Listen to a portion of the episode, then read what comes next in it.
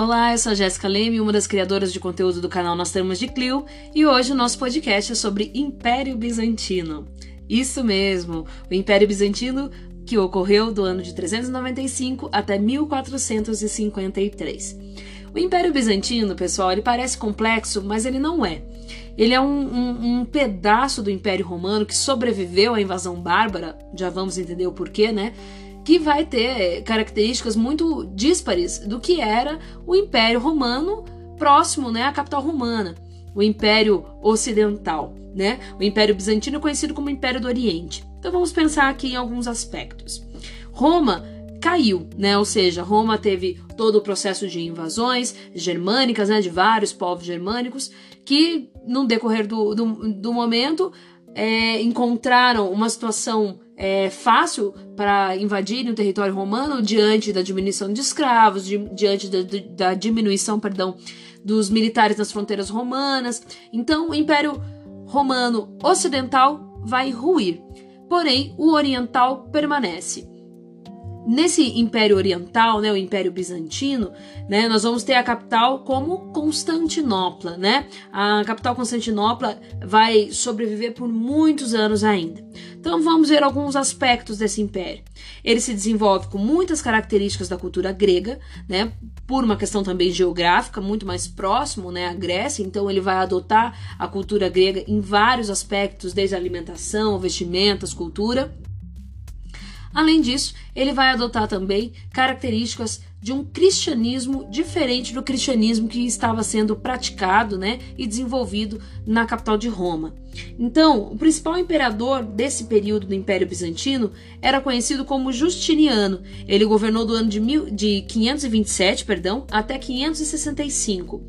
Quais foram os principais feitos de Justiniano para que ele fosse considerado um dos maiores imperadores deste império? Ele reconquistou vários territórios que haviam sido invadidos por povos bárbaros durante o processo de domínio do Império Romano Ocidental.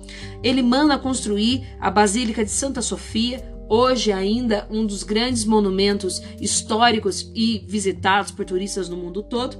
Ele vai promover também a reforma jurídica através do Código Justiniano, que até hoje é muito pesquisado e estudado por juristas no mundo todo, né, estudantes de direito.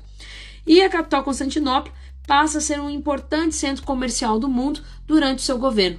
Lembrando a sua é, geografia, né, muito próxima já da região mediterrânea, então ela vai se tornar um grande interposto comercial também marítimo.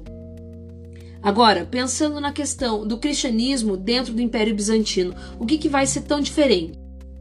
O cristianismo praticado dentro do Império Bizantino, ele vai ter dois pontos que se diferenciam muito do, do, do cristianismo ligado a Roma. Primeiro, o Césaro-papismo. Esse nome gigantesco, ele significa o quê? O líder religioso é o mesmo líder político. Então, eles não vão se voltar à figura do Papa de Roma. O Césaro-papismo, ele vai colocar o Papa da Igreja Bizantina será o mesmo homem que for o líder do Império, Bizan do Império Bizantino naquele momento.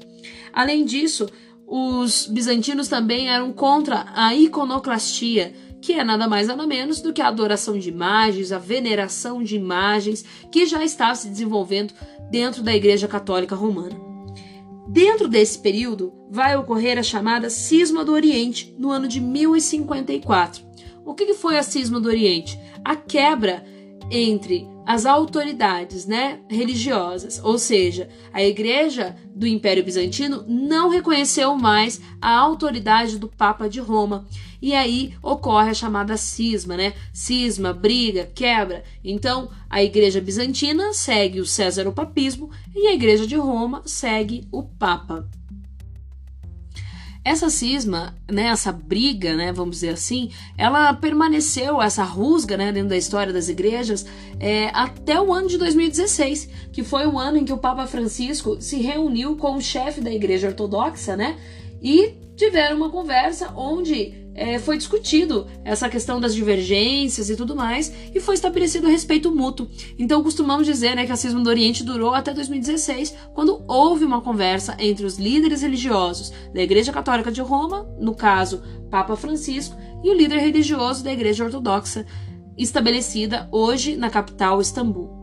Bem, Nesse momento, né, a gente consegue perceber que o, os homens e as mulheres que viviam dentro do Império Bizantino, eles tinham uma cultura, uma questão política, diferenças sociais muito peculiares da região onde viviam e muito diferentes do que era o Império Romano. O Império Bizantino ele vai durar, né, vai perdurar até o ano de 1453, que é quando os turcos otomanos acabam invadindo o Império e ele acaba se desfacelando, ou seja, acaba é, chegando ao seu fim, né? Não podemos esquecer que a morte do Justiniano ela vai dar início a esse processo de, de, de esfacelamento, ou seja, esse processo de, de finalização do Império Bizantino. Enfim, o Império Bizantino ele é considerado ele é considerado e colocado dentro do espaço da Idade Média. E quando ele acaba, né, quando ele rui, também é considerado o fim desse período chamado Idade Média. Ok?